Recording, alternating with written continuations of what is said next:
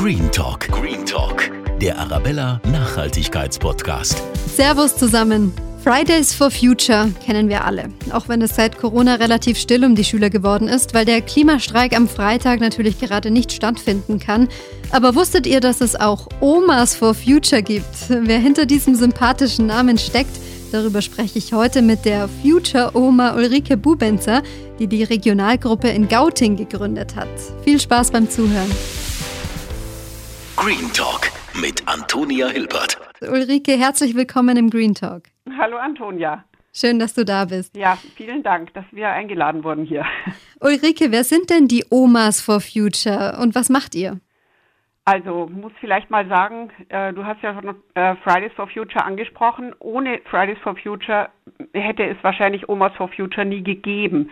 Denn die haben ja letztendlich diese Klimakrise und die mit ihren Freitagsdemos erstmal so richtig wieder in unsere Köpfe reingebracht. Mhm. Und also ich würde einfach sagen, wenn man einmal auf so einer Demo war von denen und diese Energie gespürt hat, die von diesen jungen Menschen ausgeht, dann will man einfach nicht mehr tatenlos zusehen, wie der Klimawandel weiter fortschreitet. Und die haben wirklich Angst um ihre Zukunft. Also das spürt man, mhm. wenn man dahin geht.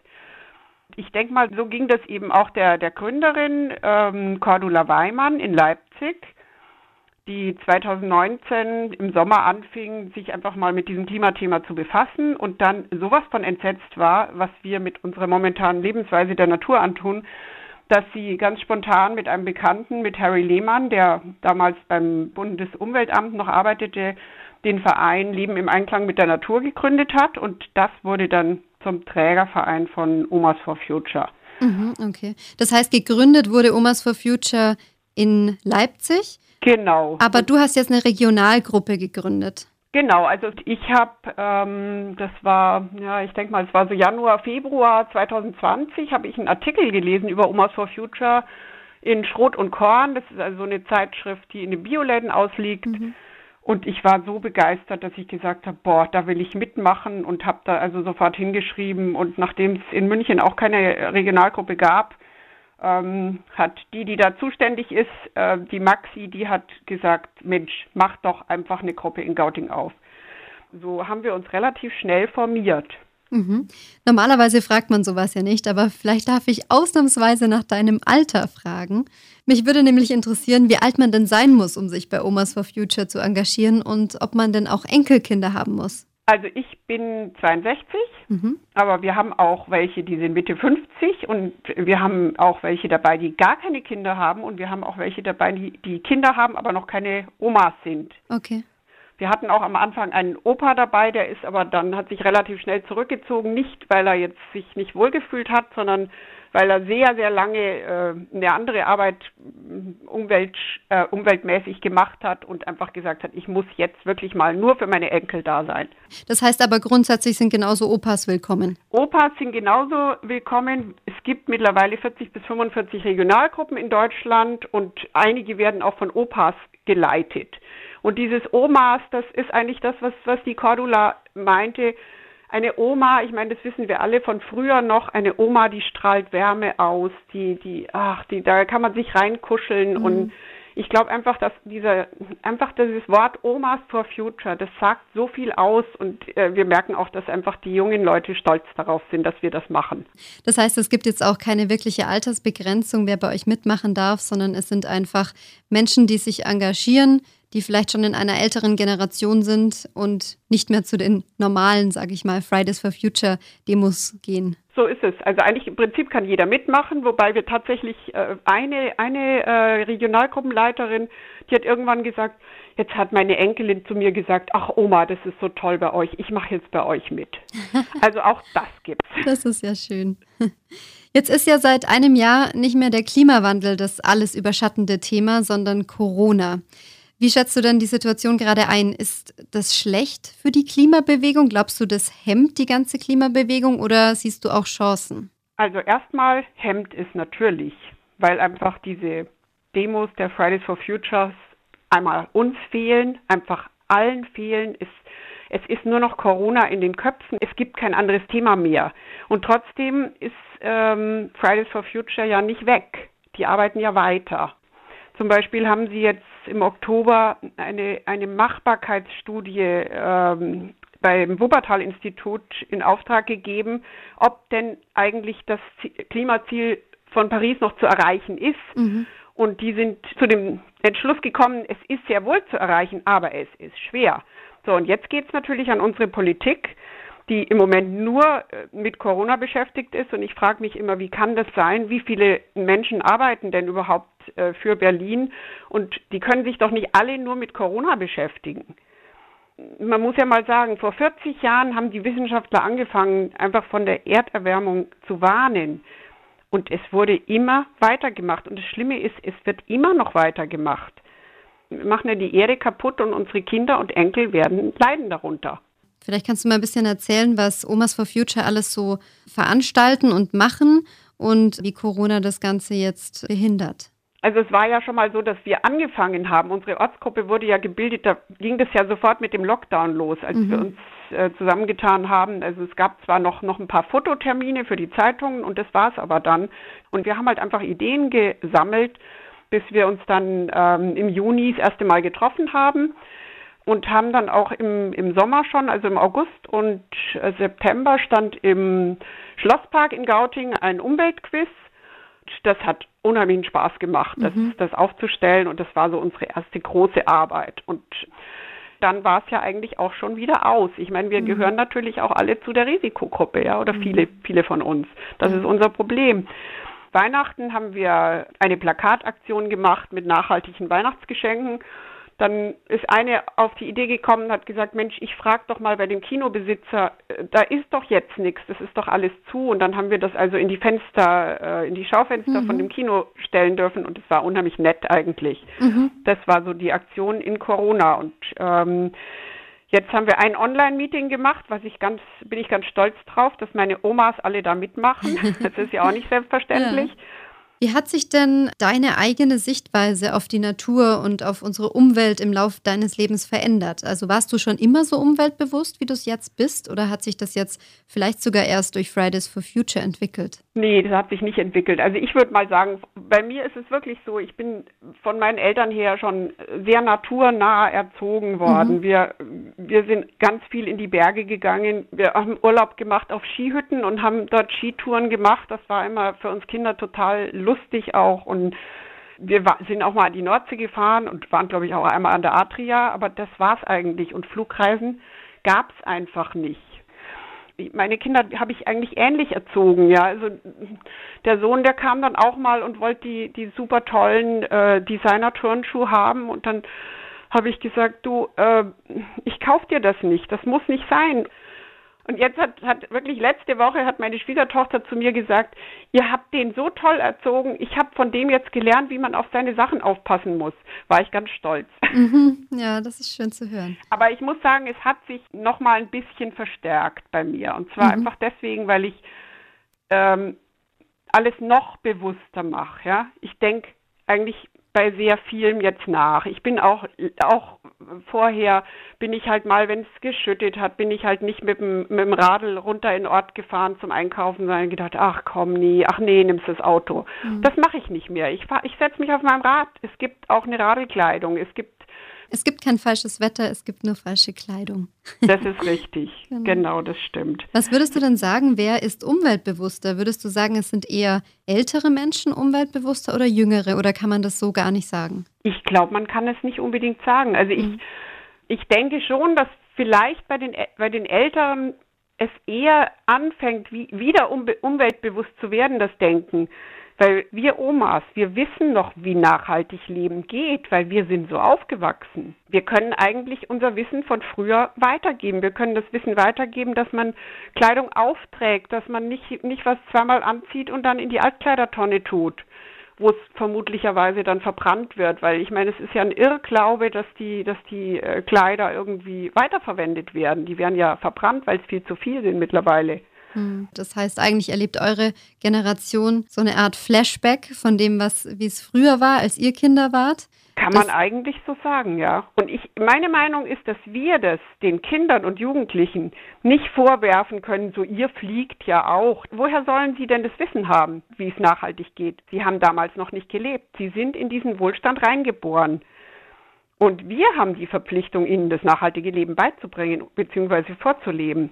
Weil das wurde nämlich versäumt. Ich meine, es, es ist doch so, es ging doch alles nur um, um, man will, dass es den Kindern mal besser geht, aber das ist doch, uns ging es doch nicht schlecht. Also wir sind jetzt ganz, also die meisten sind ja doch nach dem Krieg geboren.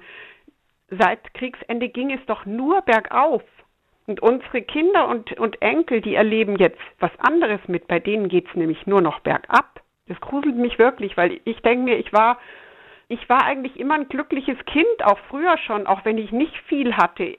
Es ist ja immer so, es gibt ja auch solche, solche Beispiele, dass in Kindergärten mal die ganzen Spielsachen weggeräumt werden und die Kinder sind total glücklich und die haben Ideen und so. Mhm. Es geht nicht um den Konsum. Es geht, ich glaube, Glück ähm, spiegelt sich nicht im Konsum wieder. Das meinen wir nur. Ja.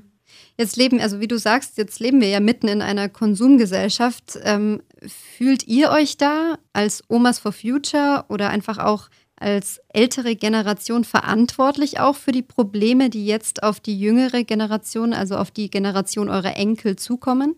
Auf alle Fälle. Also uns geht das so. Ich würde würd mal sagen, unsere Generation fährt die großen Autos, macht Kreuzfahrten, chattet durch die Welt, um mal schnell in der Sonne am Strand zu liegen wir kaufen zum Beispiel Getränke in Plastikflaschen, die danach im Müll landen. Das sind nämlich in Deutschland, um mal eine Zahl zu nennen, täglich 44 Millionen Einwegflaschen. Das mhm. muss man sich mal vorstellen. Das, also als ich das gelesen habe, ich habe gedacht, es gibt es nicht. Wir produzieren Müll ohne Ende, wir schmeißen Kleidung weg und das ist, es ist, es ist eigentlich unvorstellbar und das hinterlassen wir unseren Kindern und Enkeln. Und wir, ich glaube, wir sind vor lauter Konsumzwang einfach blind geworden. Wir sehen das nicht mehr, was wir angerichtet haben oder immer noch anrichten. Und unsere Aufgabe ist, das unter die Menschen zu bringen. Ja, wenn du da mit anderen Mitgliedern von Omas for Future sprichst, merkst du da auch, dass das viele umtreibt, dieses Thema, welche Welt hinterlassen wir da unseren Enkeln? Also jetzt in unserer Blase natürlich sowieso. Aber es ist ganz schwierig, also auch jetzt, wenn man nur so an den Freundeskreis geht oder so, ja, dann, dann sagen die, ja, wir leben doch umweltbewusst, aber das ist, ich glaube, dass sich viele Menschen einfach irgendwas vorgaukeln. Ja, ich meine, es ist ja immer so, man muss irgendwo über seinen Schatten springen. Ich kann nur jedem sagen, wenn man einmal über den Schatten gesprungen ist, es macht irrsinnig Spaß. Und es, wie gesagt, ich fahre mittlerweile gerne im Regen Fahrrad. Das macht mir überhaupt nichts aus. Mhm. Ich finde es sogar ganz toll. Was sind denn so konkrete Dinge, die du in deinem Alltag verändert hast? Was ich jetzt wirklich mache, also ich habe immer im Bioladen eingekauft. Mittlerweile versuche ich fair, auch noch fair einzukaufen, weil Bio ist ja nicht unbedingt auch fair. Mhm. Das muss man leider sagen. Ich versuche auch im Bioladen die Dinge zu kaufen, die wirklich regional sind und nicht die, die aus, aus äh, was weiß ich, Australien oder Argentinien oder was kommen, die die Birnen und Äpfeln oder oder die, die Kiwis aus Neuseeland. Es gibt auch italienische Kiwis. Und wenn es das nicht gibt, dann gibt es es bei uns eben nicht. So einfach mhm. ist es. Also ich glaube, man muss sich einfach danach richten. Wir haben ja gar keine Saison normal mehr, ja. Das gab's ja, es gab es ja früher nicht. Früher war, gab es eine Saison und es gab Saison Obst und Gemüse. Mittlerweile kriegt man das ganze Jahr durch alles dann schaue ich einfach, dass ich wenig neue Kleider kaufe, weil der Kleiderschrank ist doch sowieso voll. Wir haben doch alle genug.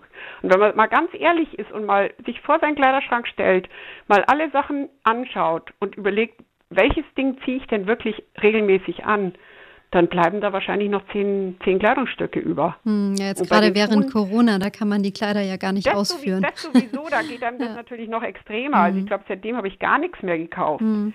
Ich kaufe zum Beispiel ganz konsequent nur noch faire Schokolade, weil bei Schokolade, bei Kakaoernten ist ein Kinder, Kinderarbeit drin. Das ist so furchtbar. Und wenn ich mir diese Kinder vorstelle, so furchtbar. Und ich glaube, das machen sich manche gar nicht bewusst, weil es einfach so weit weg ist.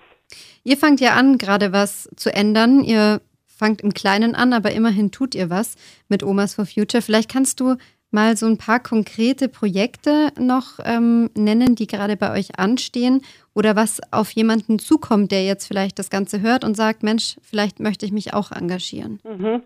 Also in Gauting ist jetzt so, dass wir im Moment planen, da, das haben wir jetzt einfach aufgeteilt nach, nach Ortschaften. Also wir sind ja nicht nur in Gauting, wir haben auch jemand aus Starnberg und wir haben jemand aus Gräfelfing und jemand aus Planegg und Stockdorf und es gibt ja überall ähm, Bibliotheken und wir planen jetzt einfach, wenn der Lockdown vorbei ist, dass wir Klimatische machen sozusagen. Mhm. Das heißt, da kommen Bücher drauf über Klimawandel. Ähm, die stellen wir teilweise selber zusammen und teilweise eben auch die, die Buchhändler selber, einfach um auf dieses Thema wieder aufmerksam zu machen. Allgemein ist es so, diese, also die Aktionen, wir haben äh, von den ganzen Regionalgruppen einmal im Monat eine Videokonferenz, um einfach zu besprechen, wer macht was. Es gibt auch Gruppen, die gehen in Kindergärten und sagen, ja, die Kinder sollen mal Sachen mitbringen, die gestopft werden sollen und äh, sie stopfen halt dann mal was. Ja, weil das ist, das ist ja so, dass die meisten jungen Menschen das gar nicht mehr können. Mhm. Seid ihr dann auch manchmal auf den Straßen unterwegs, auch auf Demos, so wie wir Fridays sind for auch Future? Auf Demos. Wir waren halt bis jetzt, ja, wegen Corona gab es, also im, im Sommer gab es eine Menschenkette in München mal, die wurde von den Parents for Future organisiert, da mhm. waren wir. Und dann gab es ja diese im Herbst die Demo kein Grad weiter. Da wurde ja dann kein Grad weiter sozusagen aus Menschen gestellt. Ja. Und das war im strömenden Regen. Es war aber eine ganz tolle Stimmung und es wurde ja auch ein, ein super Foto dann von einem Kran gemacht. Und jetzt äh, hoffen wir doch, dass der nächste Klimastreik am 19. März, der weltweit ist, ähm, stattfinden kann. Vielleicht ein bisschen mit mehr Menschen, aber hm, ich traue der Sache noch nicht. Ja, aber, aber, jeder, der sich grundsätzlich engagieren möchte, der ist jederzeit willkommen, sich bei euch zu melden, ja, oder? hier ist auf jeden Fall jeder, jeder ist willkommen. Wir freuen uns über jeden, der mitmacht. Ulrike, dann komme ich jetzt zu unserer Schlussfrage, die wir immer in unserem Green Talk Podcast stellen. Und zwar, wenn du eine Sache in unserer Welt verändern könntest, welche Sache wäre das? Hm, was wäre das? Das ist ja gar nicht so einfach. Ja. Hm, ich glaube, ich wäre mal ganz schnell Politiker. ich würde mal ganz schnell in die, in die Rolle der Politiker mich äh, reinbegeben mhm.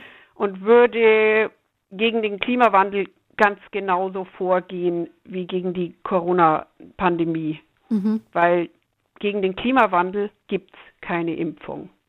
Schönes Schlusswort.